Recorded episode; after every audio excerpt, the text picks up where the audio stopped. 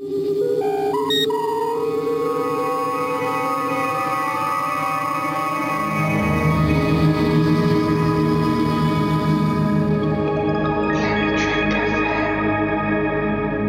Tag. This is Terry Farrell coming from Santa Monica, California to wish you all a fantastic second season rewatch on Planet Trek FM.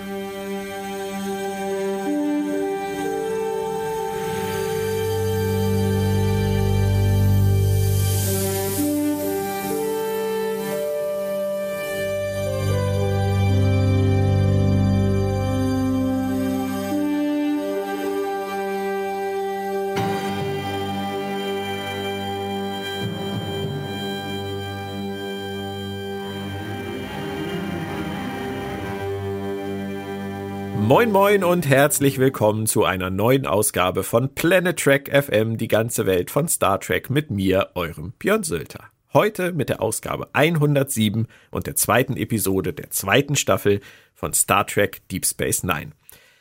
Wir haben es mit dem ersten Track-Dreiteiler der Franchise-Geschichte zu tun und fassen nach dem Auftakt in The Homecoming, die Heimkehr, nun die Fortsetzung The Circle, der Kreis an. Dazu begrüße ich, wie sich das gehört, zunächst mal meine Podcast-Partnerin, die Autorin, Übersetzerin und Kolumnistin Claudia Kern. Hallo Claudia. Hi Björn. Ich bin heute irgendwie so langsam, so gechillt, so wie auf Valium. Ist dir das gerade aufgefallen? Ja, ne, du kommst so ein bisschen, ich glaube, du findest dich auch schon so ein bisschen in die Folge ein. Es lässt es alles ein bisschen ruhiger angehen. Nicht so eine Hektik, nicht, ähm, keine unnötigen Bewegungen. Ich glaube, es sind eher die Nachwehen von, vom Podcast mit Benjamin zu Discovery. Das war ja, stand ja so ein bisschen unter dem Motto, we'll feel through this. Und äh, ich glaube, ich schwebe noch so ein ganz kleines bisschen auf dieser Wolke. Ach so, okay. Das ist natürlich auch eine Möglichkeit. Das, ähm, ich äh, muss auch sagen, ich habe ja euren Podcast natürlich gehört und fand den also sehr harmonisch. Fand ich schön. ja, ne? Das war auf jeden Fall harmonisch. Und ich hoffe, das wird's heute auch. Aber erstmal müssen wir noch einmal auf die letzte Woche zurückkommen. Ähm, ich habe am Ende den Fun Fact vom Stapel gelassen, dass Morn angeblich in The Homecoming das erste Mal überhaupt in einer DS9-Episode nicht zu sehen war. Und wir konnten das damals kaum glauben. Damals, es klingt so 20 Jahre her. Damals, weißt du noch. Aber du erinnerst dich noch, ne? Ja, ich erinnere mich noch. Und äh, ich glaube auch, dass wir da oder dass du äh, dazu aufgefordert hattest oder gefragt hattest, ob jemand vielleicht Lust hätte, das zu überprüfen. Ja, das habe ich getan, aber ich habe ja nicht im Leben gedacht, dass das auch irgendjemand tun würde. Nur habe ich da unsere Hörer, glaube ich, massiv unterschätzt. Dafür schon mal ein Sorry. Ähm, Sarah T. Heiß hat sich hingesetzt und bestätigt uns nun hiermit, dass Morn wirklich in jeder der ersten 20 Episoden von Staffel 1 zu sehen ist. Und mehr als das, sie hat für jede Episode den Zeitindex aufgeschrieben, wann morgen zu sehen ist. Ist das krass? Sarah, Sarah, du bist großartig. Und das sage ich einfach jetzt mal direkt. Das, ähm, äh, das zu bringen, ich meine, das sind 20 Folgen mit Timestamp und die muss man ja auch alle mal durchgucken oder zumindest durchseppen. Wow, Respekt. Also wirklich ja. ganz großer Respekt. Es ist irgendwo zwischen Wahnsinn und Genialität. Ich weiß noch nicht genau wo. Ich würde auf jeden Fall sagen, wir ernennen sie jetzt hier mit ganz hochoffiziell zur ersten bestellten Planet Track FM Recherchebüro-Mitarbeiterin. Ach, sag ich, äh, soll sie den Laden einfach leiten? Dann haben wir in Zukunft schon mal jemanden, an den wir uns wenden können bei all diesen relevanten Fragen, für die wir zu faul sind, sie in irgendeiner Form selber zu recherchieren. Oder Claudia? Also ich finde das schön, dass wir jetzt ein Recherchebüro haben und auch schon mit einer Recherchebüroleiterin, die noch nichts von ihrem Glück weiß, weil der Podcast noch nicht ausgestrahlt worden ist. Aber das äh, wird sich ja dann hoffentlich ändern. Und wenn sie sich dann nie wieder meldet, dann wissen wir auch warum. Nein, ich glaube, sie, sie wird sich melden, denn ich habe mir noch eine Kleinigkeit überlegt, weil so viel Einsatz, finde ich, muss auch belohnt werden. Also als Dankeschön habe ich mir gedacht, ähm, Sarah, melde dich bei mir über Facebook und dann bekommst du von mir das Discovery-Hörbuch Der ewige Ort, gelesen von Benjamin Stöver als Doppel-CD. Und wenn du das schon haben solltest, kannst du auch die klingonische Fassung von Alice im Wunderland, übersetzt von Lieven L. Litar haben. Also einfach melden und dann gibt's ein kleines Planet Track FM. Dankeschön für diese großartige Arbeit. Ich finde das sehr großzügig und cool.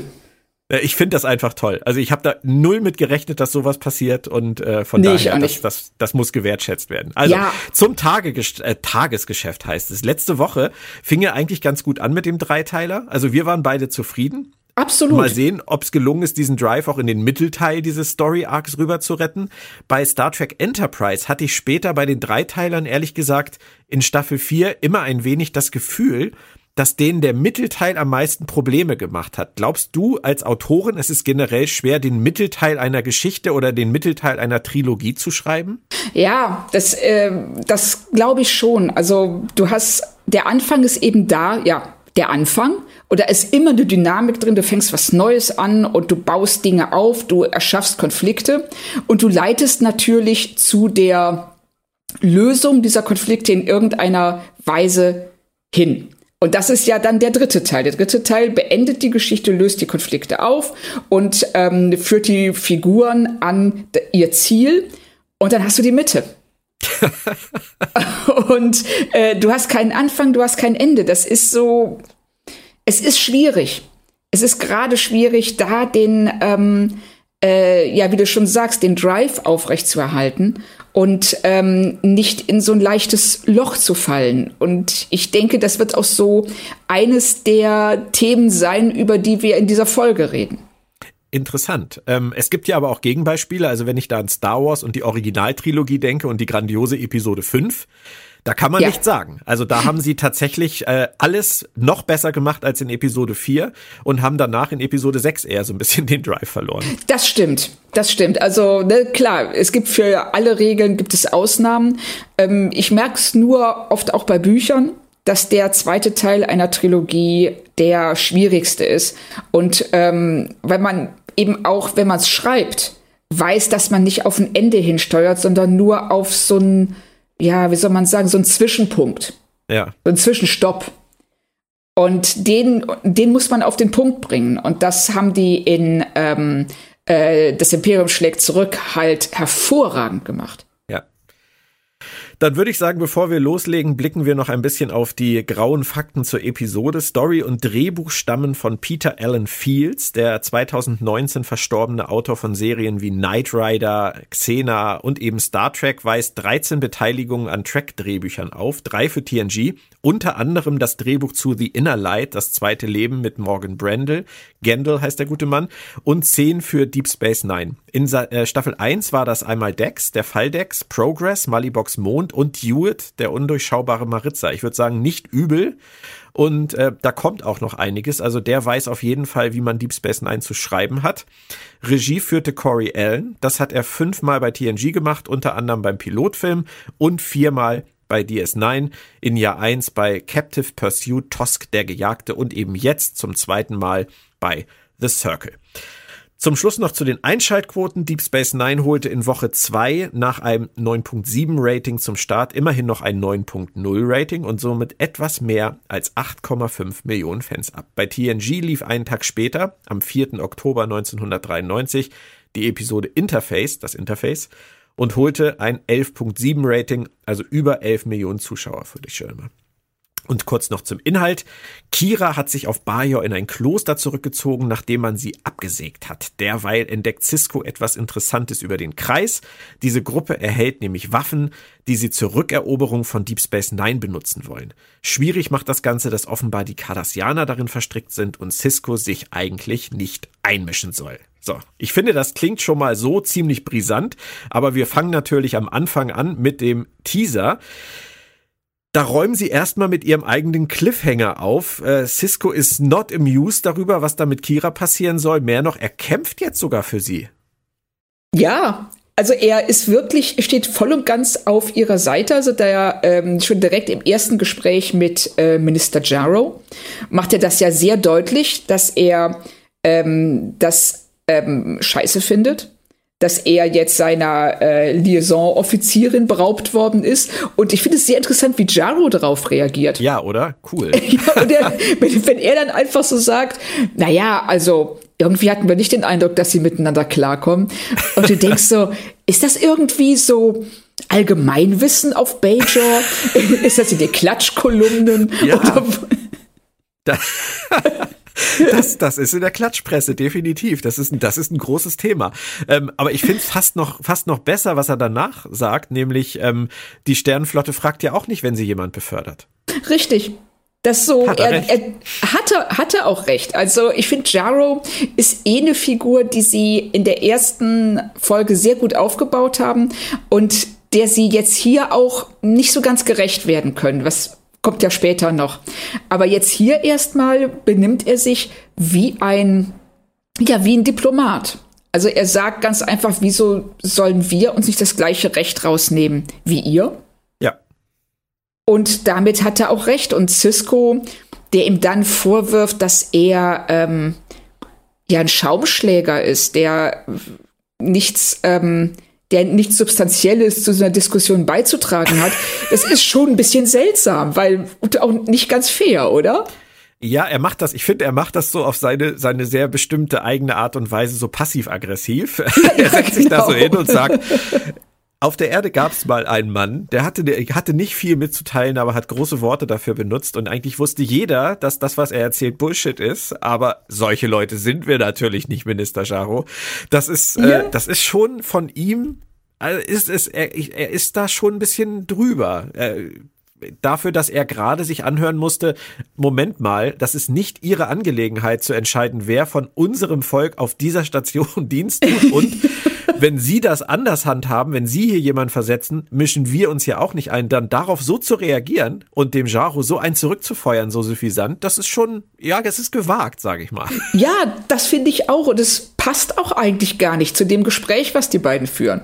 Also da hat man eher den Eindruck, der ähm, ähm, Peter Allen Fields hat sich das, hatte diese, wollte das unbedingt reinbringen, weil er das cool fand und hat es hier an der Stelle gebracht, ähm, wo es eigentlich nicht so richtig passt.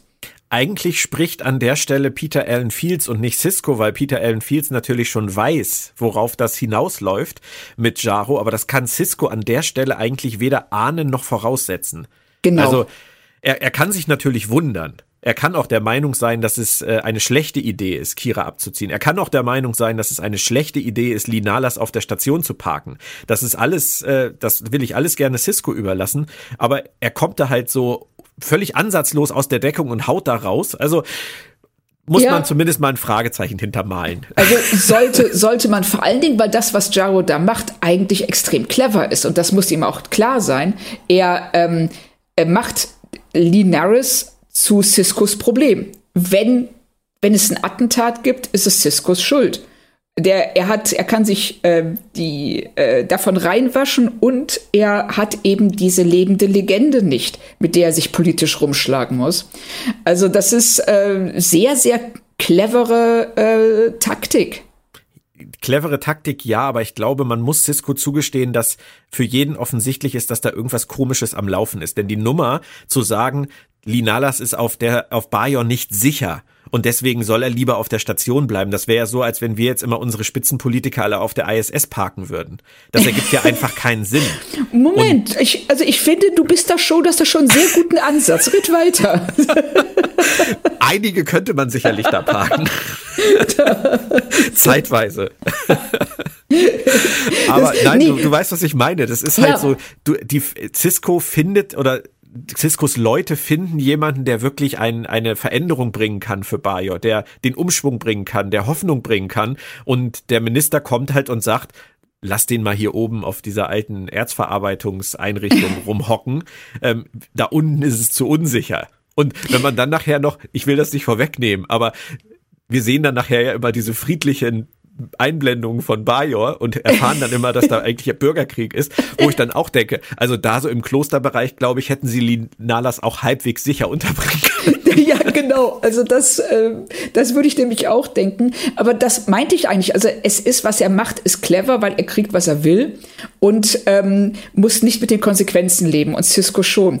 Und deshalb wäre, deshalb hätte Cisco eigentlich ähm, also der Cisco, so wie ich ihn kenne, der hätte das A gemerkt und entsprechend darauf reagiert. Aber ihm vorzuwerfen, dass er einfach nur heiße Luft raushaut, macht halt gar keinen Sinn. Nicht wirklich. Dass, nee. ne, dass er hinterhältig ist und ähm, äh, verlogen.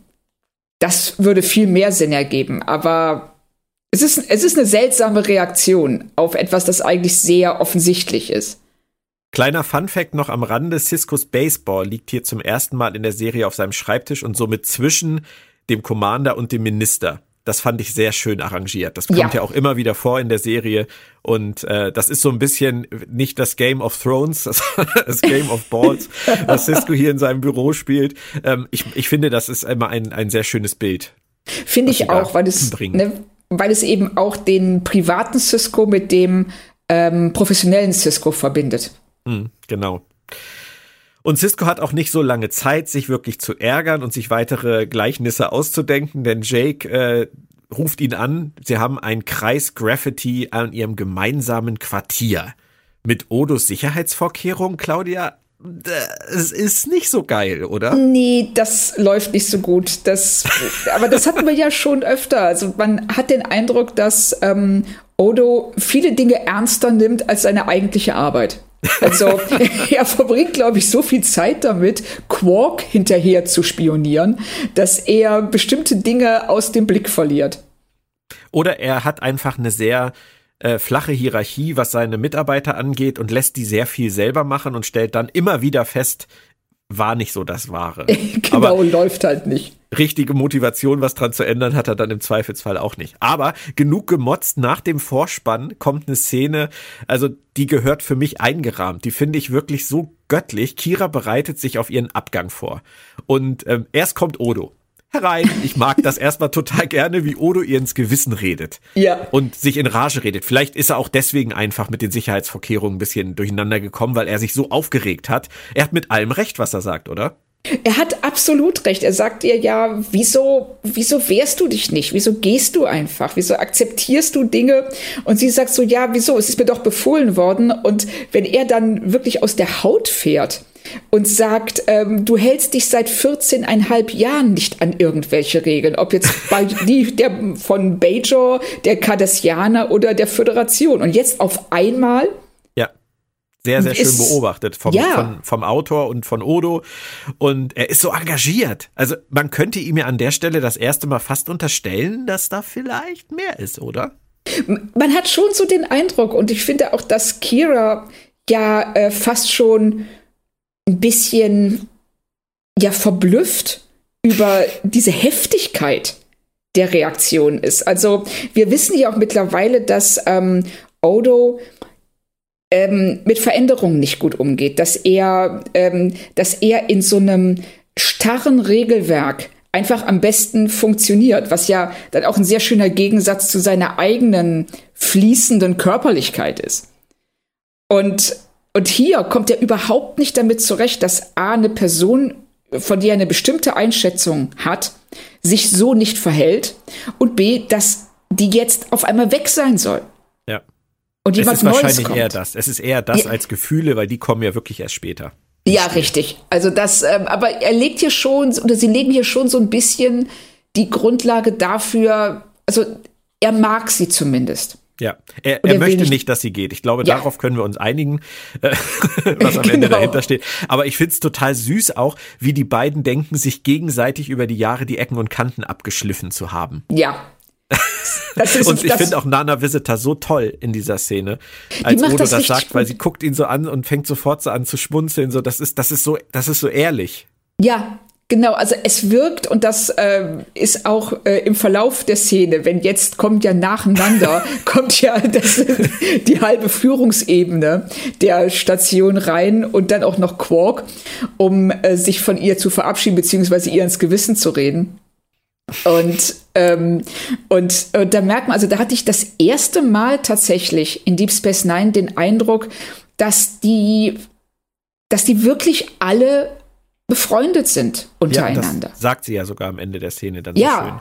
Ja. Sie sagt es ja, wenn dann ähm, Lee reinkommt, nee, Quatsch, nicht Lee, sondern Bareil reinkommt, äh, sagt sie jetzt, äh, stellt sie ja die anderen als ihre Freunde vor. Und sie zögert ja, ja da sogar noch. Aber jetzt muss ich hier mal ganz kurz äh, Erase and Re Rewind machen, Claudia, weil wir, wir sind ja noch lange nicht bei Bareil. Die Szene ist ja noch so lang. Und ich finde, wir sollten auch die anderen würdigen. Also das zweite. Klingeln, ja, äh, das ist dann Dex. Und bei Dex kommen die ganz wichtigen Themen auf den Tisch. Sie will ihr nämlich ihre Hautlotion zurückgeben. Und da möchte ich zweierlei mit dir besprechen. Also einerseits dachte ich mir so, da steckt auch schon wieder so ein ganz kleines bisschen das typische 90er Jahre Frauenbild geschrieben von einem Mann drin, oder? Ja, schon. Also auf, auf der anderen Seite, wieso sollte sie keine Hautlotion haben? Das, nein, nein, ähm, sie darf gerne Hautlotion haben. Ne, das, äh, und, und ich finde, Odos Reaktion ist einfach fantastisch, wenn er herumfährt zu Dax, völlig empört und sagt irgendwie, how can you talk about skin lotion at a time like this? das ist er ist großartig, wenn er auf der, auf der Palme ja, sitzt. er, ist, er, er ist wirklich toll und die beiden, die dann eben wirklich so Girly Talk betreiben. Mhm. Äh, das, ist, das, das ist auch schon auf der einen Seite ein bisschen seltsam, ähm, dass Dex das so locker wegsteckt und Kira sofort darauf eingeht, aber auf der anderen Seite auch irgendwie süß. Ja, und es passt, finde ich, auch so gut, weil man, man ist ja nun mal so, also das wissen wir ja auch, wenn wir mit unterschiedlichen Menschen interagieren, dann benehmen wir uns ja auch nicht immer gleich. Ja. Das, das kann man, das, es gibt Menschen, die behaupten, sie sind immer gleich, aber ich halte das, ich halte das für Quatsch, weil wir ja. uns immer an die Gegebenheiten anpassen. Das ist eine der größten Fähigkeiten der Menschen und das genau. tun wir natürlich auch im Kleinen. Wenn ich, wenn ich dich treffe, dann reden wir am Telefon oder so völlig anders miteinander, als wenn ich, was weiß ich, wen sonst wie in der Stadt treffe. Ja, richtig. Also ich sag mal, ich, ich rede mit dir anders als mit dem Finanzamt. Das ist nett. das ist das Netteste, was du heute zu mir gesagt hast. Das.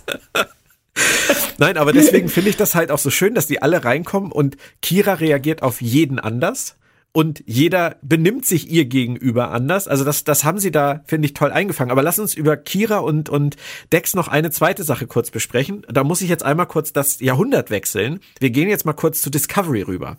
Wir Oha. hatten in, in dieser Woche gerade eine Discovery-Folge, nämlich die dritte der vierten Staffel, in der ähm, Tilly ein Schwert in die Hand bekommt und es fallen lässt und danach dann sagt, ich habe mir heute Morgen die Hände eingecremt.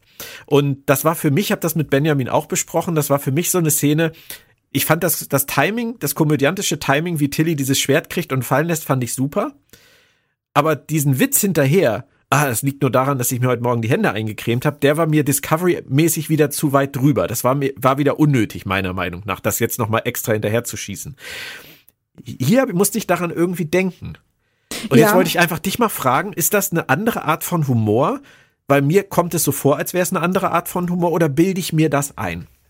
Ähm, es ist, ich finde nicht, dass es eine andere Art von Humor ist. Also es ist hier, ähm, also es ist ja auch allen Figuren gegenüber freundlich. Also diese, in dieser Szene wird niemand ähm, als Idiot abgestempelt oder vorgeführt. Ähm, die, die, die, die Szene an sich ist witzig weil äh, Kira ständig beim Packen unterbrochen wird und ständig auf neue Besucher reagieren muss und dann irgendwann ja auch einfach nur noch sagt, ja klar, wir sind für alle geöffnet, kommt rein. und, äh, und auf der anderen Seite Odo, der neben ihr steht, das eben überhaupt nicht verstehen kann, warum alle so locker sind. Und dann kommt doch Bashir dazu, der die Unterhaltung überhaupt nicht ver versteht und irgendwann sagt, kann mir das mal jemand erklären. Aber ja. es bleibt auf einem gewissen Niveau, also es ist, es droht irgendwann mal zu kippen, finde ich. Äh, als dann auch noch Quark reinkommt und diese, auch dieses Quartier halt immer voller wird. Ja. Und ähm, bei Discovery ist es ähnlich, aber da kippt es. Also da haben sie den, den, den Punkt verpasst, wo sie hätten aufhören müssen, nämlich dass ähm, Tilly das Schwert fallen lässt, ist einfach unheimlich witzig. Und also, alle hätten sich angucken können. Ja, und alle gucken sich an und Tilly hebt das Schwert auf und räuspert sich noch, peinlich berührt und weiter geht's. Dann wird sie auch nicht vorgeführt, weil einfach ihre Reaktion darauf ähm, war gut. Die war, die war passend. Aber dass sie dann noch dieses, ich habe mir heute Morgen die Hände eingecremt, hinterher schiebt, ist für mich eine Unsicherheit der Autoren, die nicht wissen, ist das jetzt witzig genug? Oder stellen wir Tilly als dumm da, wenn sie dieses Schwert fallen lässt und müssen es dann erklären dadurch, dass sie es ja gar nicht halten konnte, weil sie sich die Hände eingecremt hat. Ich verstehe, ja. Aber das, das erklärt mir das sehr schön, weil ähm, das ist genau, glaube ich, der Punkt, warum ich das eine, also wir, wir haben hier jetzt ja nun den, den ungewöhnlichen Fall, dass wir in einer Woche zwei Szenen mit Handcremes haben und dass ich dass das eine Mal halt nicht lustig fand und das andere Mal lustig fand. Aber ich ja. glaube, die, deine Erklärung äh, das, das setzt es für mich in, in den richtigen Kontext. ähm, man hätte die Szene jetzt mit der Handcreme hier in Deep Space Nine sicherlich auch noch ruinieren können, wenn man irgendwie noch drauf rumgeritten wäre, noch zu ja. lange. Ne? Aber du hast es schon gesagt, Begier kommt, der steht mal wieder auf verlorenem Posten und checkt nur wenig. Das passt auch sehr gut zu ihm. Und ähm, O'Brien kommt, man weiß gar nicht so richtig warum. Ja, er, er weiß es aber auch nicht so richtig. Ja, genau. So aus Höflichkeit. Er ist einfach netter. Und, äh, und dann kommt Quark und bringt Likör. Also man kann ja im Prinzip bis zu dieser Stelle sagen, ähm, jeder so, wie er eben ist. Ja, genau. Vor allen Dingen sehr schön, dass Odo direkt kommentiert, wie klein die Flasche ist die, die Quark da mitbringt. Und worauf Quark ihn ja dann nur anfängt, ja, ich dachte ja auch nicht, dass hier so viele Leute sind. Ja. Ich wollte, und hat dann ja direkt auch diesen, dieses Tablett mit den beiden ähm, Gläsern ja. und der Flasche und äh, wollte das ja tatsächlich als, eine, als einen Moment der Verführung benutzen. Natürlich, selbstverständlich. Kira Was hat nichts ja, anderes im Kopf in diesem Moment. Richtig. Ach, so, ja. wie er halt ist. Aber das mit dem, mit der Flasche und der Größe der Flasche, da sind so viele tolle Dialogzitate möglich ähm, in dieser Folge und in dieser Szene. Ähm, aber ich fand noch eine andere Stelle total toll, nämlich einfach die Frage, war das alles hier geplant? Und dann die Antwort, niemand könnte so etwas planen. Ja, genau.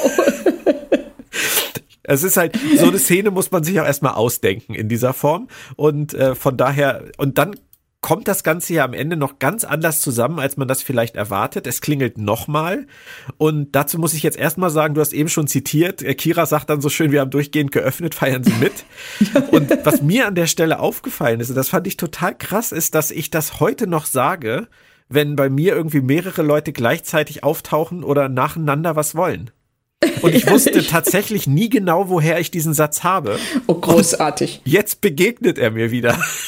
Das ist toll. Also ich werde mir das ab jetzt, glaube ich, auch angewöhnen, weil es ist einfach ein zu cooler Spruch. Ja. Auf jeden Fall ist es jetzt Wedek Bareil, mit dem haben wir wahrscheinlich gar nicht gerechnet. Und dann kommt der Satz mit den Freunden. Ähm, dazu ein kleiner Fun-Fact, Claudia. Äh, Vedek Bareil wird im Vorspann hier fälschlicherweise Bariel geschrieben. Und, ja, das ist ähm, mir auch aufgefallen. Unserem Hörer Pedro ist das auch aufgefallen. Der hat darauf hingewiesen, hat gefragt, was es damit auf sich hat.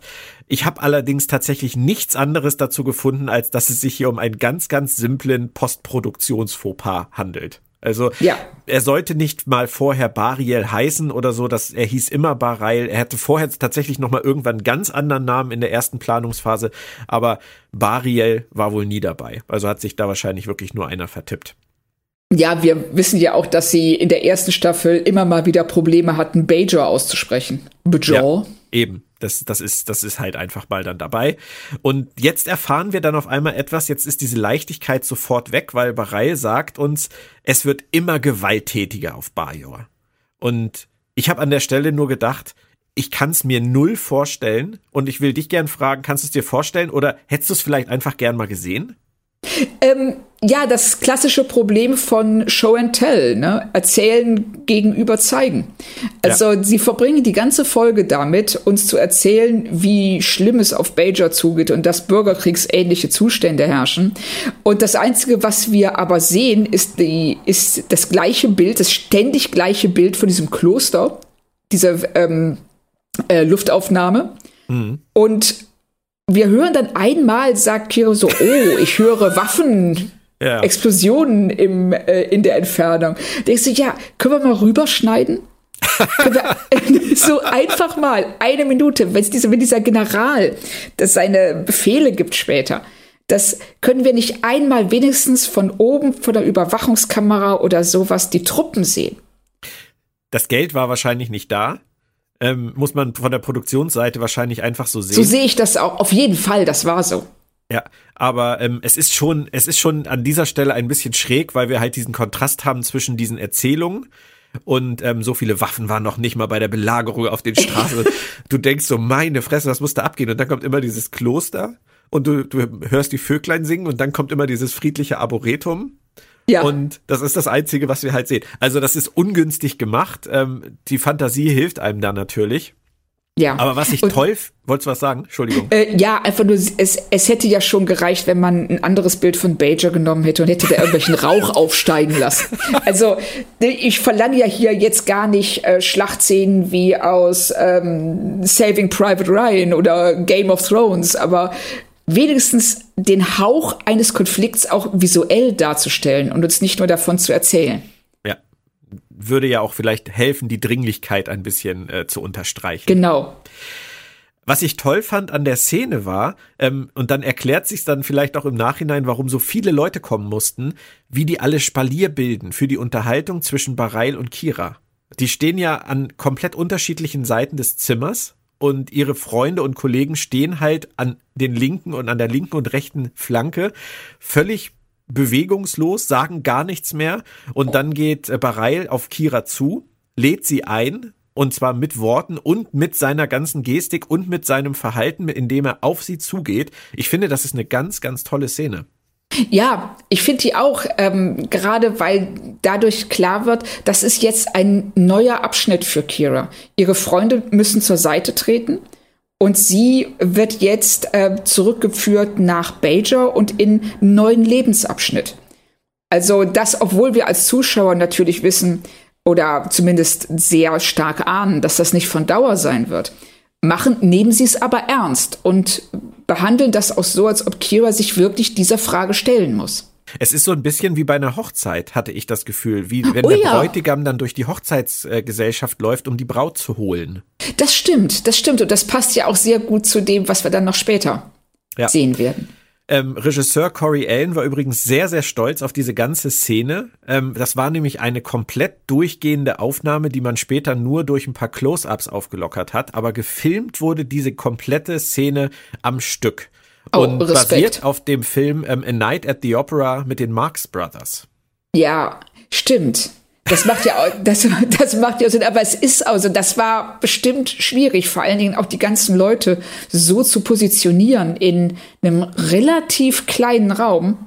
Ja. Dass keiner den anderen verdeckt und ähm, jeder zur Geltung kommt und ohne Dynamik aufzugeben. Ich glaube aber, solche Szenen machen auch jeden Schauspieler besser. Ja, auf jeden also, Fall, weil du, du merkst, einfach. Du merkst ähm, halt, wer schon gut ist und äh, ich glaube, jeder, der noch nicht gut ist, der lernt dadurch enorm. Stimmt. Ja, und Kira entscheidet sich, sie geht eine Weile mit äh, Bareil ins Kloster. Vorher gibt's aber noch eine Abschiedsszene auf der Ops. Da zelebrieren sie das mit ihrem Abgang schon ziemlich. Ne? Also du hast eben gesagt, sie nehmen das ernst. Sie nehmen das wirklich ernst. Ja, also sie versuchen uns wirklich ähm, einzuhämmern. Guckt mal, die geht weg. Immer Nehmt wieder, das ne? ernst. Ja, also ich, Wirklich. Ähm, ich finde es auch schön. Ich habe mir auch so vorgestellt, so Kira geht zu Ops und O'Brien läuft irgendwie vor, sagt alle raus, alle raus. Kira will sich jetzt verabschieden. Weg hier. genau. Ja, ich habe auch erst gedacht, die Ops ist leer, aber irgendwie saß nee, da eine. genau, irgendwann äh, siehst du ja bei der Kamerafahrt. Und dann haben wir ja diesen, wie ich finde, sehr seltsamen Moment zwischen Kira und Cisco. Dein, dein lieber Sherlock hat Husten, Claudia. Der ähm, hat sich gerade verschluckt. weil, ja, der, also er hat auf dem Rücken gelegen und dann läuft ihm gerne mal der Sapper in den Hals und dann verschluckt er sich und muss husten. Hundebesitzer wissen, wovon wir sprechen. Ja, er ist auch nicht der schlauste Hund der Welt. okay, du warst bei Linalas und Kira. Ja, genau. Also das, ähm, äh, ich, ich war schon weiter. Ich war schon bei Cisco und Kira. Also ich bin, ich bin noch bei Linalas und Kira. Oh, okay. Dann lass uns noch mal zurückgehen zu Lee, weil Lee sagt ja ziemlich deutlich, dass er gar keine Ahnung hat, was er da eigentlich tun soll. Richtig. Und ich fand das irgendwie cool, wie er sagt, ich wollte gar nicht hierher kommen und Kira antwortet ich auch nicht. Ja, genau. Das, das fand ich auch toll, dass sie ihm praktisch da sagt, so, hey, wir hatten beide einen schlechten Start, aber guck mal, für mich hat's funktioniert und es kann auch für dich funktionieren. Ja. Und dann kommt Cisco. Jetzt bist du dran. Ja, und jetzt wird's seltsam. Ja. Jetzt haben sie die ganze Zeit ihren Abgang zelebriert und haben uns eingehämmert und immer wieder gesagt, wirklich jetzt, hör mal, die geht wirklich, wirklich, wirklich, wirklich und keiner wird was daran ändern. Und dann kommt Cisco und sagt, ich bring dich wieder zurück. Ja. Und das nach einem ganz seltsamen, das ist eine ganz seltsame Nahaufnahme von ihm, wo er sie mit so einer, ja, mit so einer, mit so einem fast schon, ja, wie soll man sagen, trotziger Aggression anguckt. Und dann haben wir einen Schnitt und sie stehen sich gegenüber. Und ich weiß, was sie tun wollen. Sie wollen einfach klar machen, hier wird vieles nicht gesagt, nicht ausgesprochen von Cisco, weil er das nicht kann oder vielleicht auch nicht will. Aber es impliziert hier auch, dass es mehr zwischen den beiden gibt, als wir bisher gesehen haben und auch später sehen werden. Ja. Es ist eine ganz merkwürdige Szene, finde ich. Ich, ich finde sie merkwürdig und ich finde sie halt auch merkwürdig platziert. Weil Ja, das, genau. ist, das nimmt diesem ganzen Kira geht jetzt wirklich halt komplett den, die Luft, also es lässt die Luft aus diesem Ballon, weil wir eigentlich in dem Moment wissen, okay, es ist jetzt nur noch die Frage, wie und wann und nicht ob. Ja. Und das finde ich auch, das ähm, rückblickend verschenkt das die Szene davor. Ja. Also dann hätten sie sich die Mühe nicht geben müssen, ihren Abschied so zu zelebrieren. Aber Ja. man weiß manchmal nicht, was sie damit beabsichtigen. Ähm, es kommt dann ja auch noch eine recht schräge Überblendung äh, zum ersten Mal zu Bayo. Wir haben das schon gesagt. Waffe, Kämpfe, schlimme Zustände, aber sicherlich nicht da, sondern in irgendeinem anderen Bezirk. Und im Kloster sehen wir Kira. Die hat auf einmal die Haare anders und gärtnert erfolglos vor sich hin. Und dann kommt Bareil. Und da habe ich das erste Mal gedacht, irgendwas ist zwischen den beiden doch. Ja, also ich muss sagen, das erste, was ich gedacht habe, war, wer hat denn Baral das Valium gegeben? so, also diese Szene, der, der steht da. Also ich sag mal so, wenn du äh, einen Besenstiel genommen hättest, hättest da den Bajor-Ohrring dran gehangen und Baral drüber geschrieben. Dieser Besenstiel hätte nicht ausdrucksloser agieren können wie der echte Baral in dieser Szene. Das ist doch definitiv eine ganz bitterböse Kritik an Philip Anglem. Das, ich weiß höre nicht, ich ob, da raus. also ich weiß nicht, ob äh, er hat es ja vorher nicht gemacht. Also ich fand ihn in den Szenen mit Cisco in der ersten Staffel deutlich lebendiger und Komisch, ja. hier steht er, als hätte, als hätte ihm jemand gesagt so, hör mal, Bareil, du bist ein Mönch. Mönche haben keine Gefühle und die reden immer so, als ob sie aus dem Himmel zu dir herabsprechen würden. Ja. Und da steht er da wie so ein Roboter. Komisch, Und- ja. Ist ganz, ganz seltsam und das wird ja auch nicht besser im Verlauf der Folge. Nee, nee, was, was, Das- was ihn angeht, überhaupt nicht. Er wirkt komplett entrückt. Ja, er ist, also ich, ich fand ihn wirklich ganz schlimm und äh, ich dachte so, ist das ein, Pro- ist das sein Problem? Ist es ein Problem der Regie? Hat man ihm gesagt, er muss das so machen, weil wir haben ja gesehen, dass das besser kann. Ja, wir, wir wissen ja auch, zu was für Abgründen Alexander Siddig fähig war.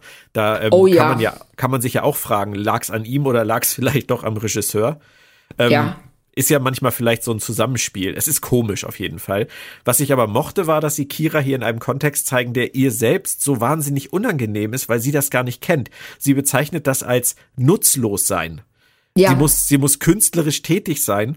Und ich finde, das sagt viel mehr über sie als Person aus, als irgendwelche Szenen in ihrem normalen Arbeitskontext. total, total, dass sie ähm, mit, damit Riesenprobleme hat, nicht gebraucht zu werden, nutzlos zu sein, Dinge zu tun, einfach nur, um sie zu tun.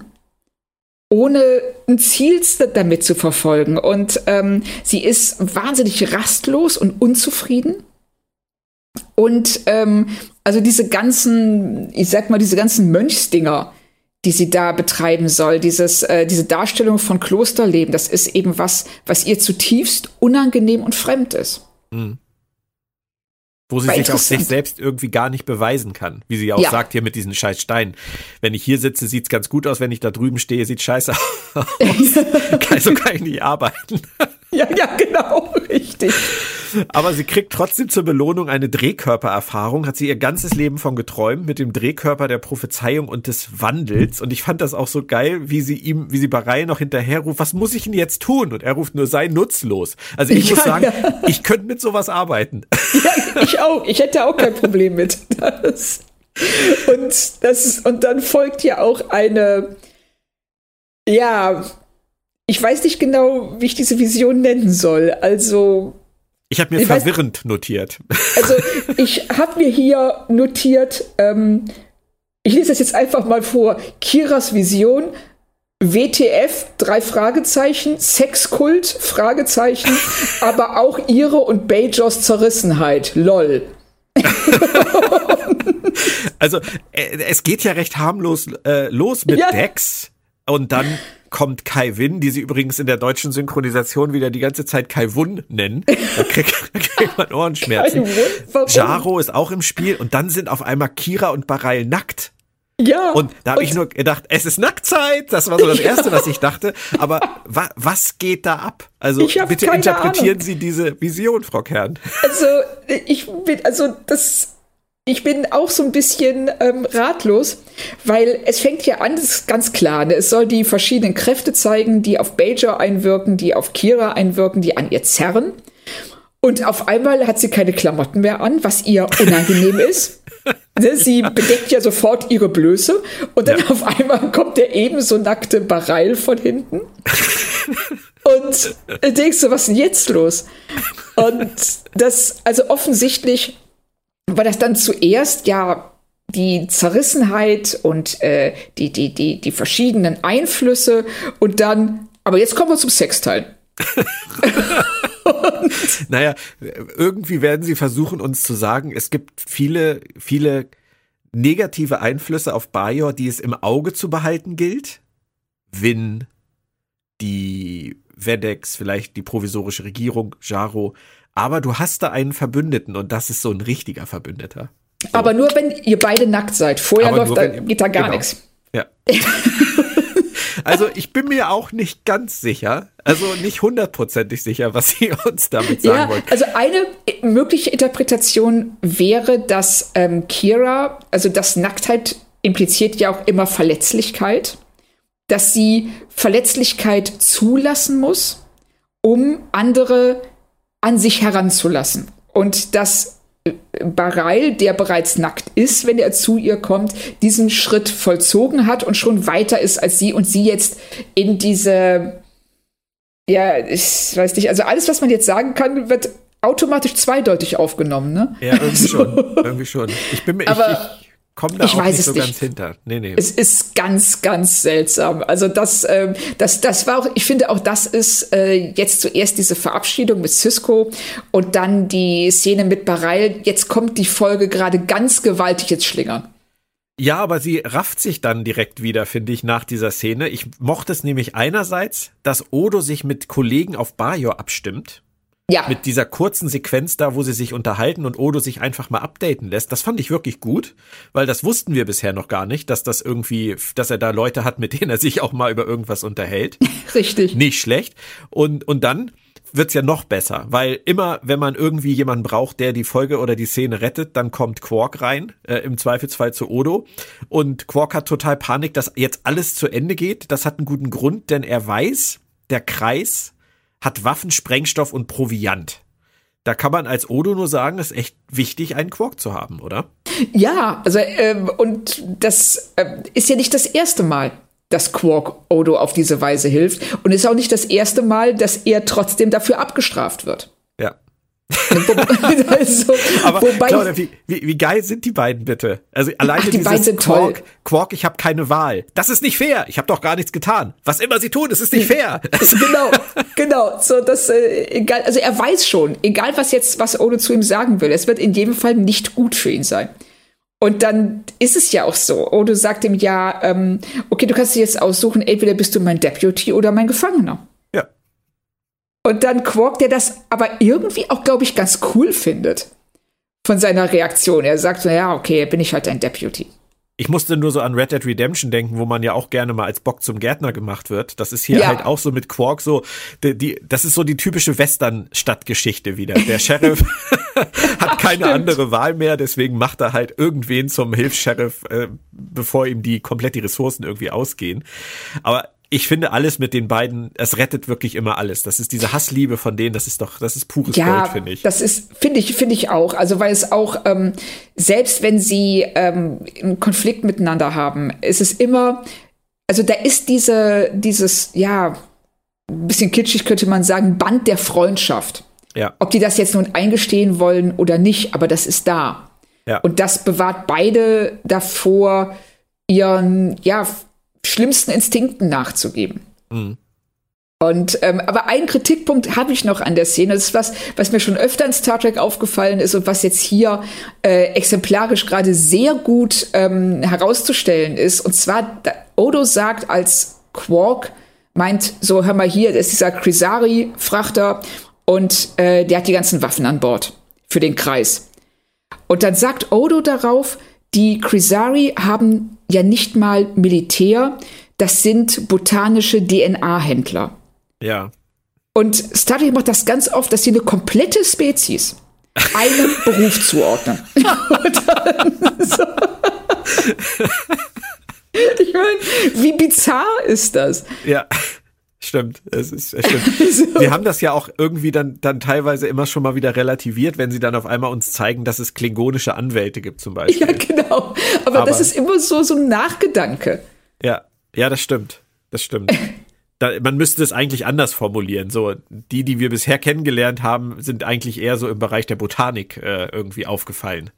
Ja, genau. Oder man könnte einfach sagen, äh, wir haben noch nie Crisari Waffenhändler gesehen. Das wäre das erste Mal. Das ist ungewöhnlich. Dann sagt irgendjemand anders, einmal ist immer das erste Mal. Ja. Ja. Und ähm, aber so kann man das hier ja auch sagen. Also damit hätte man in jedem Fall würde man dieser Falle aus dem Weg gehen. Nein, du hast du hast recht. Das ist mir tatsächlich gar nicht aufgefallen, aber das ist natürlich eine Art von Worldbuilding, die sehr sehr sehr stark vereinfacht.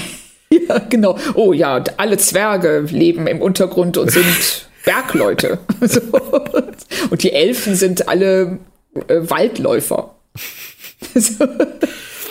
Cisco auf jeden Fall äh, möchte die Sache dann selbst in die Hand nehmen und nach Bajor reisen. Und an der Stelle fiel mir was auf, was ich komisch fand, nämlich äh, Linalas wirkte zu diesem Zeitpunkt der Folge in der Handlung so ein ganz kleines bisschen verloren, fand ich. Und ich habe mich gefragt, ob er in der Handlung der Folge genauso kaltgestellt wurde vom Autor, wie seine Regierung ihn auf der Station kaltgestellt hat, oder ob das einfach so war, dass sie nicht wussten, was sie mit der Figur anfangen sollen. Ja, also da bin ich ganz bei dir. Die ähm, haben keine Ahnung gehabt. Sie haben ihn da oben hingebracht und dann wussten sie nicht mehr, was sie mit ihm, mit ihm machen sollen. Weil, ich habe ja gerade zwei Sachen gesagt. Also du, du, du tendierst zur zweiten Sache. Was war denn die erste Sache? Die erste. Die erste Sache war, dass der, dass der Autor vielleicht, dass dem Autor klar war, dass, äh, dass Linalas ja im Prinzip so ein bisschen kaltgestellt wurde auf der Station von der Regierung und dass er das in die Handlung integriert hat, dass oh. der genauso verloren wirkt auf dieser Station, wie er halt auch wirklich ist, weil er da halt hingeschickt wurde ohne Sinn. Oh, okay, das finde ich cool. Das finde ich besser als äh, die zweite Alternative. Aber Weil du glaubst dann, es nicht. äh, ich glaube, ich weiß es nicht. Also ähm, der, der, der Peter Allen Fields hat ja in, alleine in Duet schon bewiesen, dass er ähm, sehr, ähm, was soll man sagen, also sehr, sehr, dass er vielschichtig schreiben kann. Ja. Und es wäre, also sagen wir mal, im Zweifel für den Angeklagten. Und in dem Rahmen würde ich sagen, ja, er macht es absichtlich, um zu zeigen, dass diese Figur da nicht gebraucht wird, da kaltgestellt wurde, dass niemand weiß, was er mit dem anfangen soll. Und er selber weiß es auch nicht. Es ist natürlich aber für die Figur schade. Für die Figur ist es scheiße, ja. Es hilft uns jetzt im Prinzip nicht weiter, weil wir haben im Prinzip in der ersten Folge, habe ich jetzt dreimal im Prinzip in drei Sätzen gesagt, wir haben im Prinzip äh, jetzt eine Figur, die in der ersten Folge ähm, ja eigentlich sehr positiv aufgefallen ist ähm, und jetzt in der zweiten so untergeht. Wobei, als ich darüber nachgedacht habe, habe ich festgestellt, in der ersten Folge war Linalas genauso passiv. Ja, aber da war es nicht schlimm, weil alle anderen um ihn herum den aktiven Part hatten. Genau, und weil es auch wichtig war, dass er passiv ist. Und genau. das, ähm, weil wir damit eben das Fundament legen zu seinem Geständnis am Ende. Aber und hier kann er nicht passiv sein eigentlich. Nein, also hier ist es, ähm, also hier ist er wirklich überflüssig. Richtig. Aber wie gesagt, es ist Peter Allen Fields durchaus zuzutrauen, dass er das, dass er das auch einfach herausstellen wollte. Dass ja. er da halt einfach, dass er da am falschen Ort ist. Genau, also das, ähm, das, ich meine, das Einzige, was er macht in dieser Szene, ist ja, ähm, Cisco ähm, sagt ja dann, dass er einen Leibwächter braucht. Ja, worauf genau. dann Lee das ablehnt, weil ihm das unangenehm ist und ähm, Cisco drauf beharrt und das war's. Hm. Ja, er sagt ja auch, er kann nicht niesen, ohne dass ihm alle ein Taschentuch reichen. Ja, was ich schön fand. Das, was ich auch äh, schön fand, aber das zeigt ja heute auch einfach, dass er da, dass, dass, dass, dass es einfach nicht für ihn die richtige Position ist. Vor allem, wenn ja. die Leute so mit ihm umgehen. Richtig. Also wenn die Leute die ganze Zeit den Eindruck haben, dass er ähm, über ihnen steht. Ja. Auf äh, Bajor reden Kira und Bareil wieder miteinander und Bareil sagt, er hatte auch eine Vision und in dieser Vision kam auch Kira vor.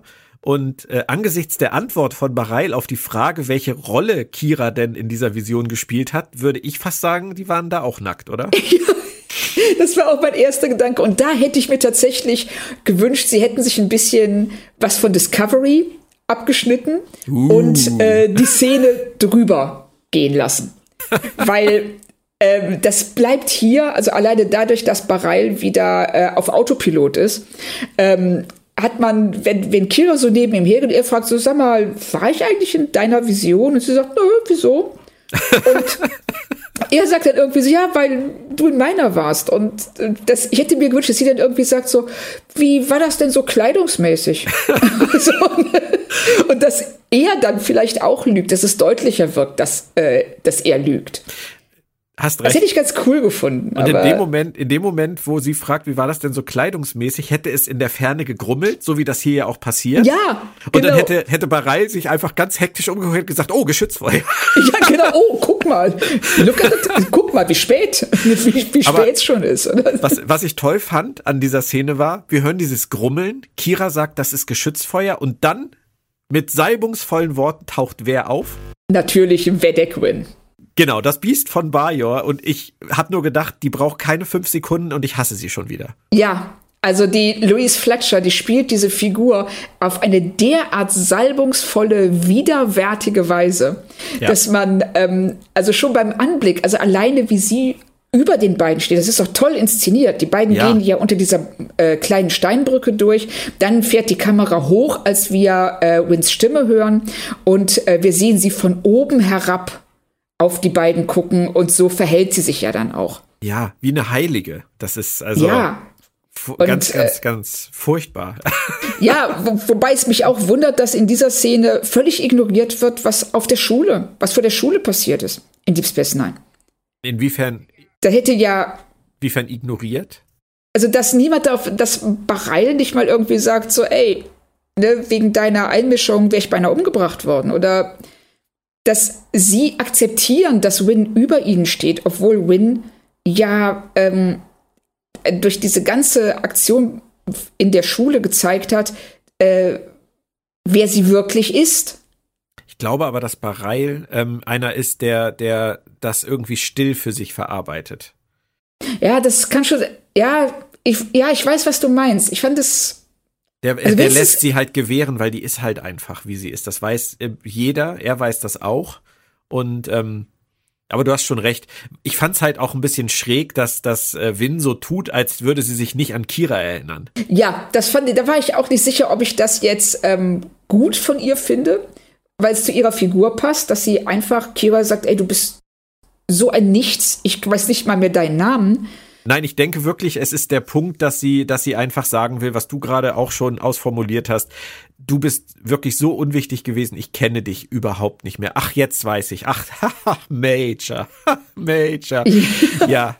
Aber weißt genau. du, dass sie, sie setzt das ja auch bis zum Exzess fort, dieses Gönnerhafte, ne? Ja. Sie muss Kira nochmal einladen, auf dem Planeten zu bleiben und dann gleich hinterher zu sagen, wenn es sein muss, sogar eine Woche. Ja, also da ist sie äh, fast schon auch komikhaft drüber. Ja. Also, ähm, dass sie das so, dass sie sich so in Szene setzt da. Ähm, vor allen Dingen fragt man sich, warum macht sie das? Weil sie hat kein Publikum. Das sind nur die beiden. Stimmt, hast recht. Ne, so, also das ist auch, das ist als Szene drüber. Da, wenn, wenn man das, das wirklich mit einbezieht, dass sie eigentlich immer Publikum braucht oder sucht, um, um sowas zu inszenieren, passt es eigentlich nicht so richtig zu ihr. Es sei denn, sie ist inzwischen selbst so drüber, dass sie gar nicht mehr merkt, ob sie mit jemandem alleine redet oder mit Publikum. Ja, und das kann ohne weiteres sein, dass sie an ihren eigenen Hype glaubt. Ja. Danach kommt eine Szene, die hat mich persönlich überrascht, weil sowas haben wir bisher überhaupt noch nicht gehabt. Wir sehen nämlich einen General auf Bajor, der in seinem Hauptquartier steht und der sich um die Probleme des Planeten kümmert. Erstens habe ich gedacht, schöne Kulisse, auch mit dieser großen Landkarte da im Hintergrund. Und auf den zweiten Blick habe ich gedacht, benutzen die eigentlich kardassianische Architektur auf Bajor? Ja, ich bin froh, dass nicht nur mir das so gegangen ist. Das war mein erster Gedanke. Das sieht aus wie wie Cardassia, aber vielleicht ist es auch tatsächlich eine, ähm, das, dass sie das militärische Hauptquartier der Cardassianer übernommen haben, weil das besser ausgestattet war als ihr eigenes. Möglich. Aber es ist irritierend. Es sind ja sowohl die Konsolen als auch die Architektur wo man ja. echt so denkt, das könnte jetzt auch auf Deep Space Nine sein. Hm. Richtig, also ich hätte es auch ähm, besser gefunden, wenn sie das kurz angesprochen hätten. Ja. Wenn das, wenn Cisco einfach gesagt hätte, so, oh, sie haben die Infrastruktur des Feindes übernommen und äh, Krim geantwortet hätte, so, ja, wenn uns, wenn uns keiner was gibt, dann müssen wir halt mit dem klarkommen, was wir haben. Ja.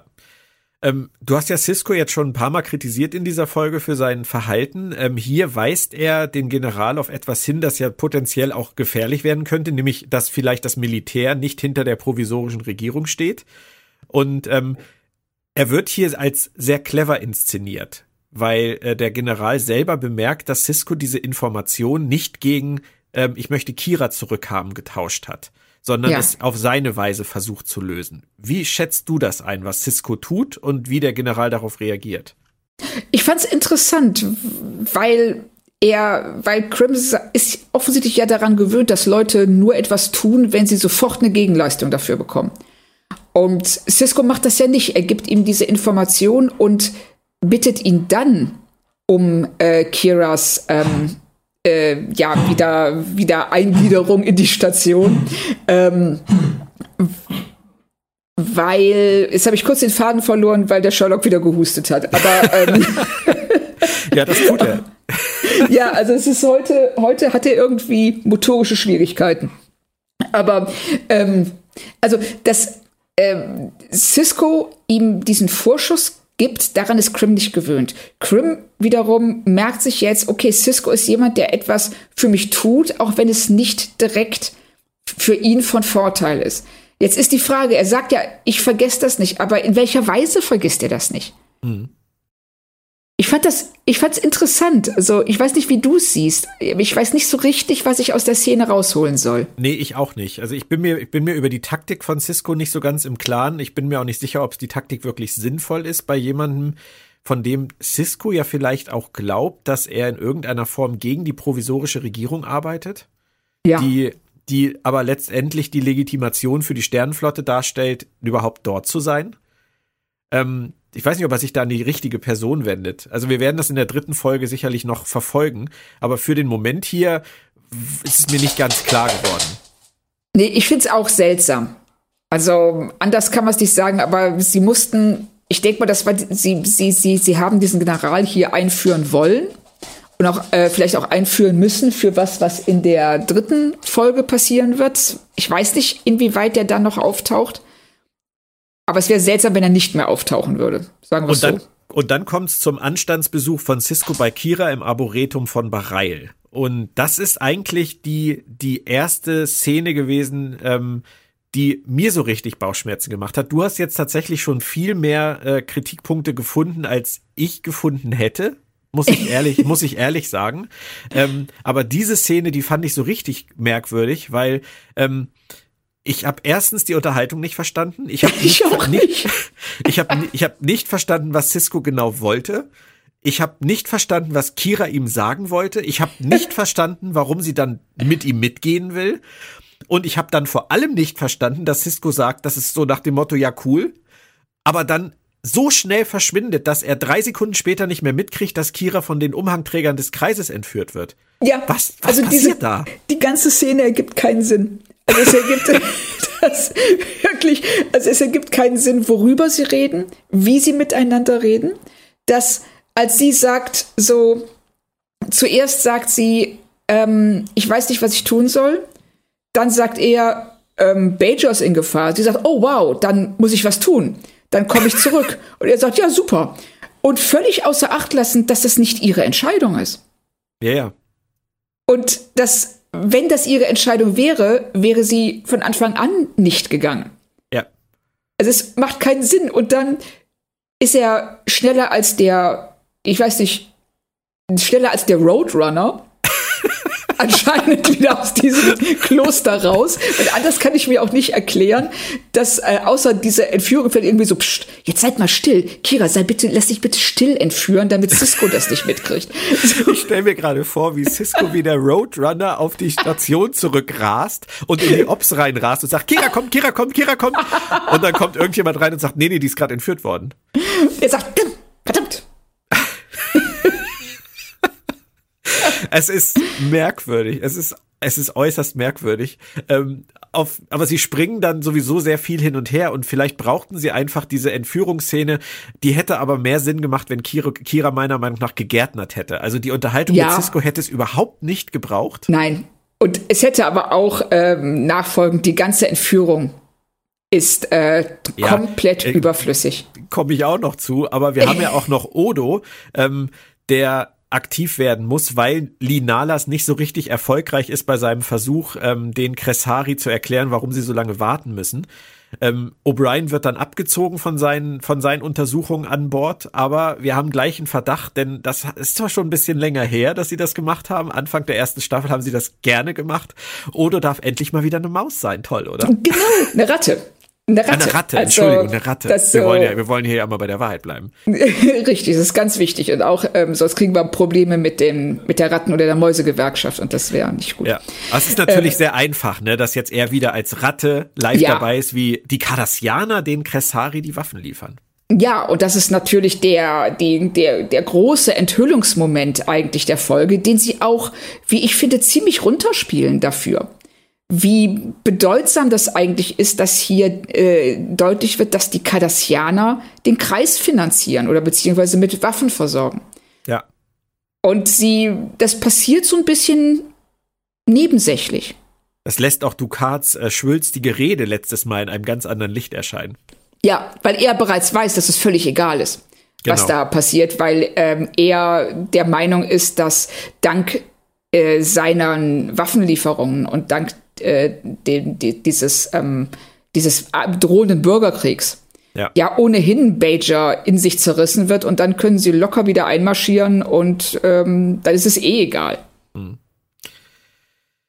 Du warst dann ja wahrscheinlich kein großer Freund von dem, was dann kommt. Äh, wir befinden uns in den Star Trek Höhlen des Grauens, die immer mal wieder zum Einsatz kommen und erfahren, Minister Jaro ist der Kreis. Ähm, du hättest dir für diese Figur wahrscheinlich was anderes gewünscht. Ja, also ich finde, das ist so verschenkt und sie tun sich damit überhaupt keinen Gefallen, dass sie ähm, auf jeden Grauton verzichten, den sie in der ersten Folge des Dreiteilers eingeführt haben, indem sie nämlich sagen, ja, Jarrow ist als Politiker verschlagen, er ist, ähm, er trifft Entscheidungen, die wir nicht gut finden, die Kira und Cisco nicht gut finden. Als Privatperson denkt er ganz anders, aber er betreibt Realpolitik. Und das ist nicht schön, aber so funktioniert das nun mal. Und jetzt stellt sich raus so, oh nein, in Wirklichkeit steckt er hinter dem Kreis. Also sie nehmen eine Figur, die sie etabliert hatten, als eine graue Figur mit Zwischentönen und rücken sie in die Ecke des Bösen. Sie erklärt zwar, warum er das tut, seine Frustration mit der Provinzial, Provis der provisorischen Regierung. die arme Provinzialversicherung. ja, genau, der Provinzialregierung. ähm, und all diese Dinge, aber es bleibt an der Oberfläche. Und was für uns hängen bleibt, ist einfach, ähm, Jaro ist ja letztendlich ein Terrorist. Er löst einen Bürgerkrieg aus. Ich musste ein bisschen an äh, Lorca denken tatsächlich. Ich habe mich ja damals sehr darüber geärgert, wie sie eine Figur mit so vielen wunderbaren Grautönen wie Lorca bei Discovery verschenkt haben, Ja. ähm, an einen Bösewicht aus dem Spiegeluniversum, der dann einfach nur als, als Schlimmling irgendwie abtritt in Feuer und Rauch. Wie Rumpelstilzchen. Und das ist ja hier im Prinzip ähnlich. Also sie machen das hier auch. Sie haben ihn viel besser angesetzt, als sie ihn letztendlich jetzt ausspielen. Ja, total. Also das, ähm, ich finde das wirklich schade, dass sie äh, ihn, ihn hier komplett verschenken und dann sogar noch eigentlich auch mit so lassen ihn noch so diese ähm, James Bond mäßige äh, guckt mal, ich bin der böse Rede halten, in der er seine Pläne erklärt. Kira gegenüber und Kira offensichtlich nur entführt hat, damit sie ihm sagt, wie die Föderation reagieren wird sollte die, der Kreis ähm, Deep Space Nine wieder übernehmen und sie weigert sich das zu sagen. Also mal ganz ehrlich, der Typ ist Diplomat und Politiker. Wenn der sich nicht vorstellen kann, wie die Föderation reagiert, wer denn sonst? Richtig. Also es ist die Szene ist genauso wie jede äh, Bad Boy Szene in Bond, wo der Bösewicht dann äh, Bond noch zum Essen einlädt, um noch mal genauer hinzugucken, was der eigentlich vorhat. Ist, ist relativ sinnlos. Sehe ich genauso. Es erklärt natürlich im Nachhinein, warum äh, Jaro Linalas auf der Station haben wollte. Das ist alles dann aus seiner Sicht natürlich weiterhin logisch. Und ähm, was ich halt auch gut finde, dass er im Prinzip auf das Jahr zurückkommt, was Kira die ganze erste Staffel immer wieder gesagt hat, die provisorische Regierung ist eigentlich machtlos. Sie hat immer so schön gesagt, die ist für ihren Geschmack ein bisschen zu provisorisch. Und Ja. jemand wie Jaro will das halt nicht zulassen, dass Bajor sich weiterhin immer wieder an den nächstbesten verkauft. Ja, Das ist ja, ist ja ein Motiv, was durchaus stimmig ist im Kontext der Serie. Absolut. Aber absolut. hätte man vielleicht mit, so von der Figurenkonstellation her vielleicht anders lösen können. Ja, es wäre besser gewesen, wenn das eine andere, also es hätte viel besser funktioniert, wenn das der General gewesen wäre und nicht Jaro.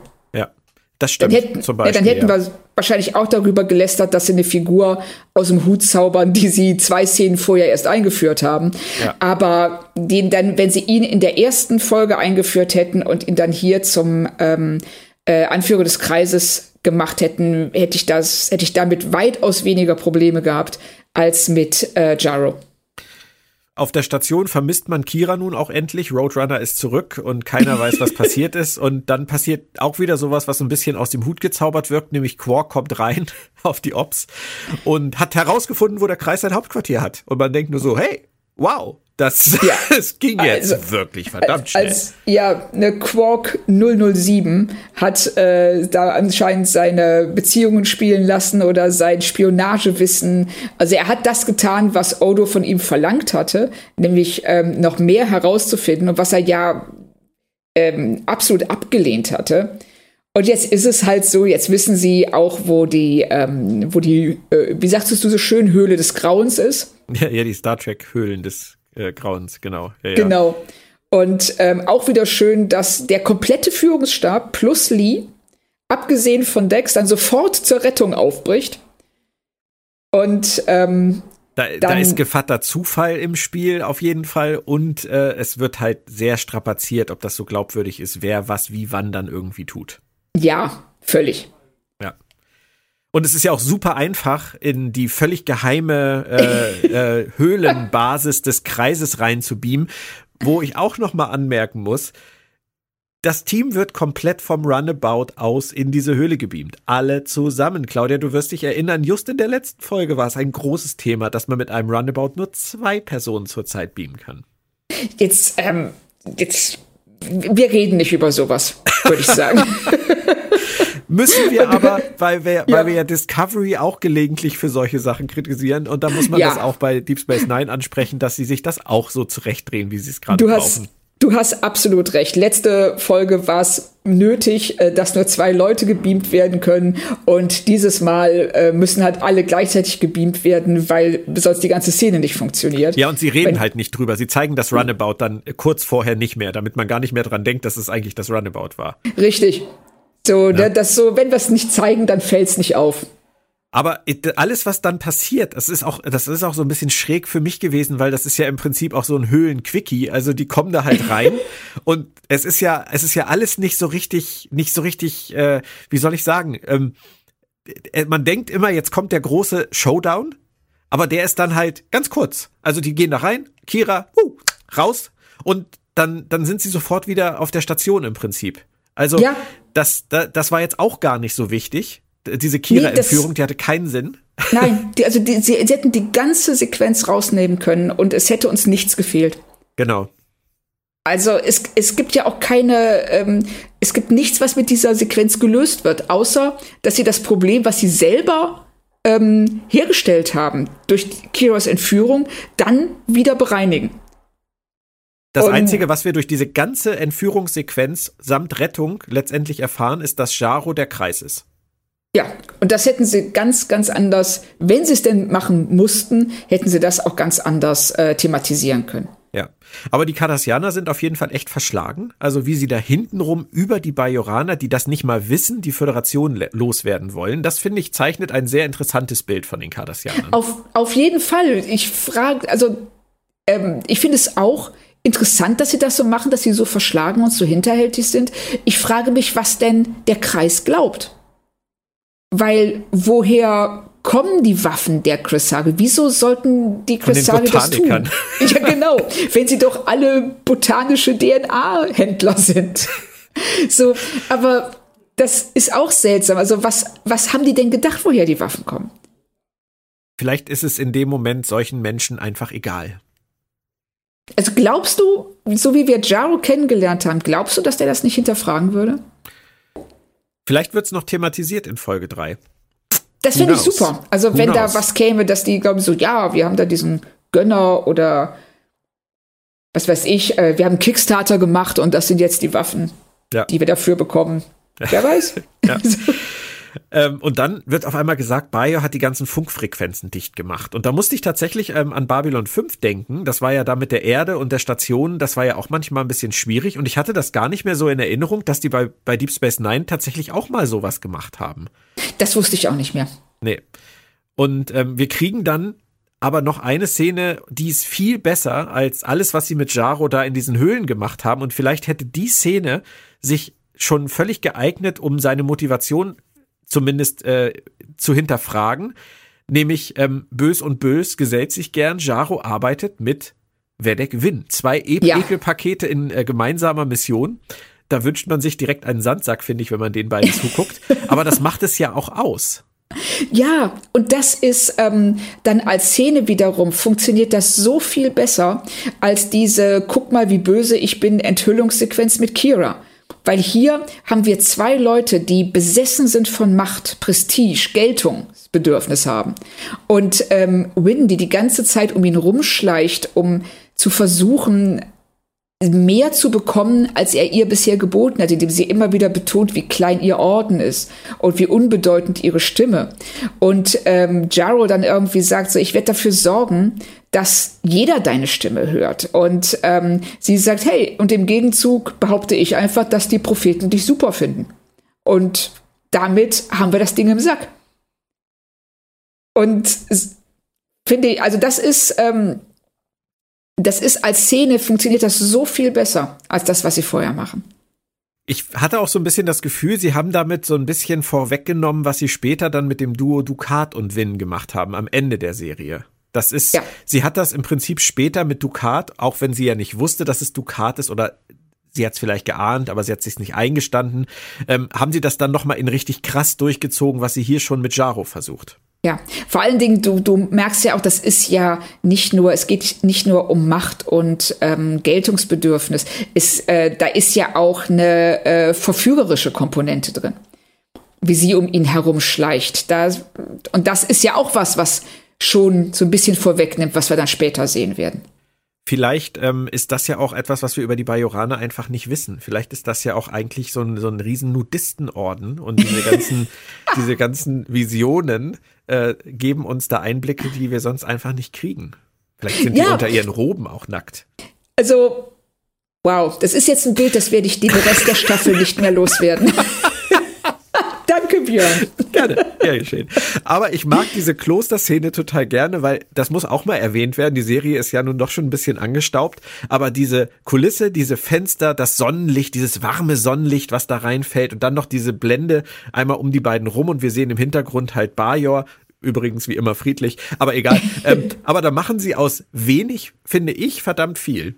Machen sie auch alleine dadurch, dass sie dann im Verlauf der Szene die Kamera vor den Fenstern platzieren und unten und uns praktisch wie so ähm, Beobachter oder fast schon so ein bisschen, es hat was Voyeuristisches, wie die Kamera an den Fenstern vorbeifährt und ähm, wir dabei äh, die beiden beobachten. Und dadurch ähm, machen sie auch die Welt so ein bisschen, also sie lassen diese, die, diese Kulisse größer erscheinen, als sie eigentlich ist. Mhm. Und das haben sie echt gut gemacht.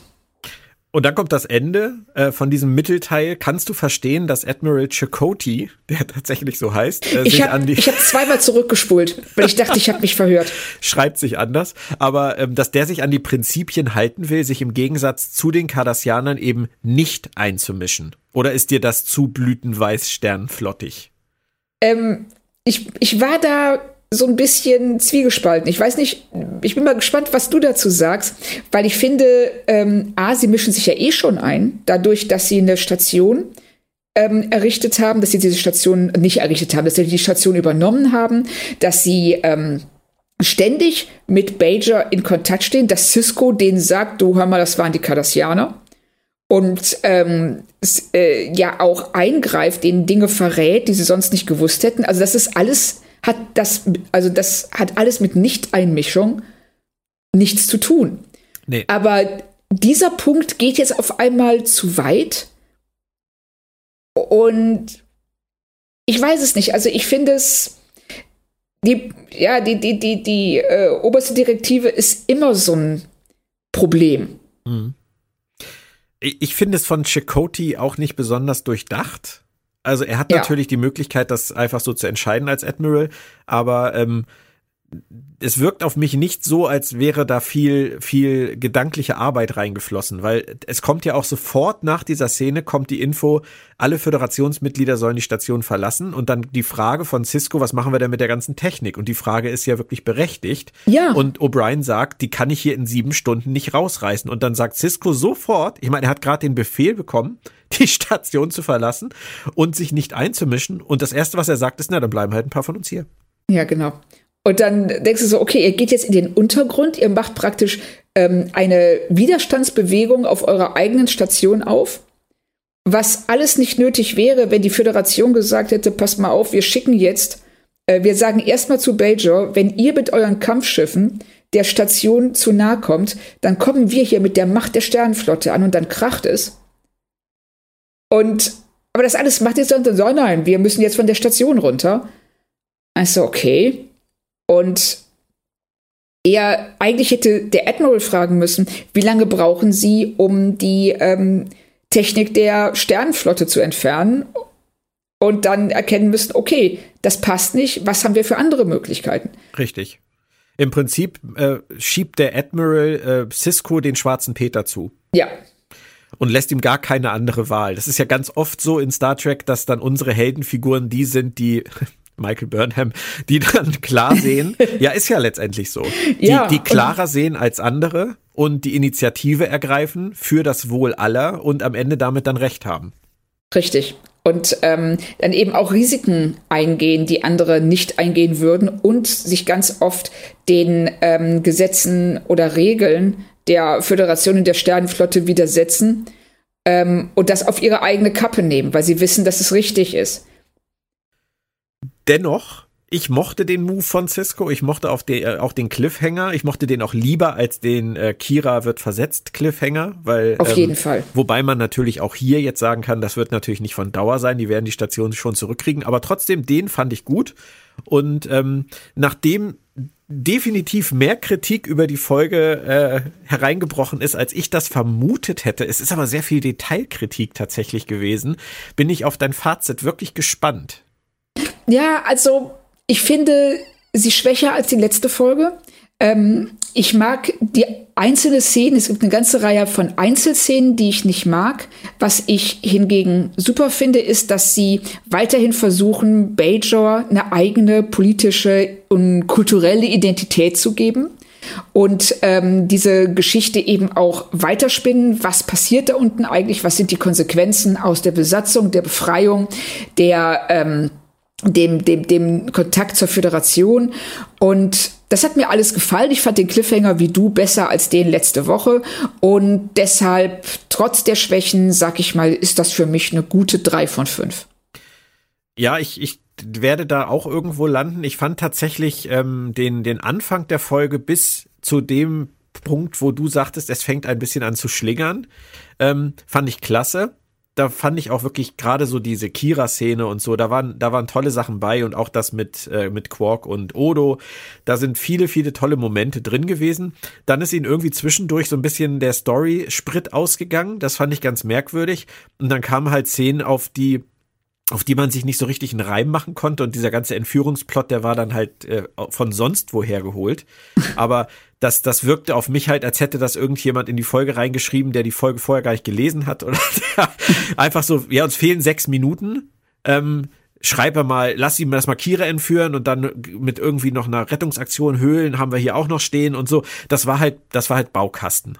Und das war nicht gut. Also von daher würde ja. ich auch sagen, ähm, schwächer als die erste. Ähm, drei bis dreieinhalb würde ich auch geben. Ich halte mich dann doch eher an den tollen Momenten fest, die mir gefallen haben. Aber ich verstehe die Kritikpunkte. Ja, also ich bin deiner Meinung, die ähm, Folge fängt in jedem Fall sehr stark an und ähm, kann das aber, kann weder das Tempo noch, des, noch das Niveau halten bis ja. zum Ende. Dann würde ich sagen, Dankeschön, Claudia. Es hat wie immer sehr viel dir. Spaß gemacht und ich glaube tatsächlich, wir haben uns jetzt so eingegroovt, dass wir immer so bei 80 Minuten landen. Ja, wir reden sehr lange. habe ich auch. So. Es geht weiter mit The Siege, die Belagerung. Das war jetzt äh, irgendwie vorherzusehen. Dein Bauchgefühl sagt dir wahrscheinlich gar nichts, weil du dich ja nur sehr, äh, sehr grundsätzlich an diesen Dreiteiler erinnert hast, oder? Richtig. Also mein Bauchgefühl sagt nichts, aber nach dem, was wir in den ersten beiden Folgen gesehen haben, habe ich die Hoffnung, dass ähm, wir zum Niveau von The Homecoming zurückkehren werden. Ja. Anfang nächster Woche ist wieder Disco Fever hier, dann mit Episode 4 der vierten Staffel. All is possible. Es ist ja nicht so, dass uns das nicht klar wäre bei Discovery, dass das so ist. Und Ende der Woche dann halt Deep Space Nine Re-Experience mit uns beiden. Also bleibt gesund, bleibt gut gelaunt und erstmal tschö. Ach, und bevor ich es vergesse, Sonntag einschalten, 17.01 live bei YouTube und Co. um 17.01 Uhr. Da geht es dann bei Benjamin Stöves Discovery Edition wieder um das Hör Hörbuch Der ewige Ort. Und diesmal zu Gast sind Moritz Wohlfahrt und meine Wenigkeit mit einem Planet Track FM Special. Das solltet oh. ihr wahrscheinlich nicht verpassen, wenn Moritz und ich drei Kapitel eines Hörbuchs besprechen. Bis dahin, tschö. Tschüss.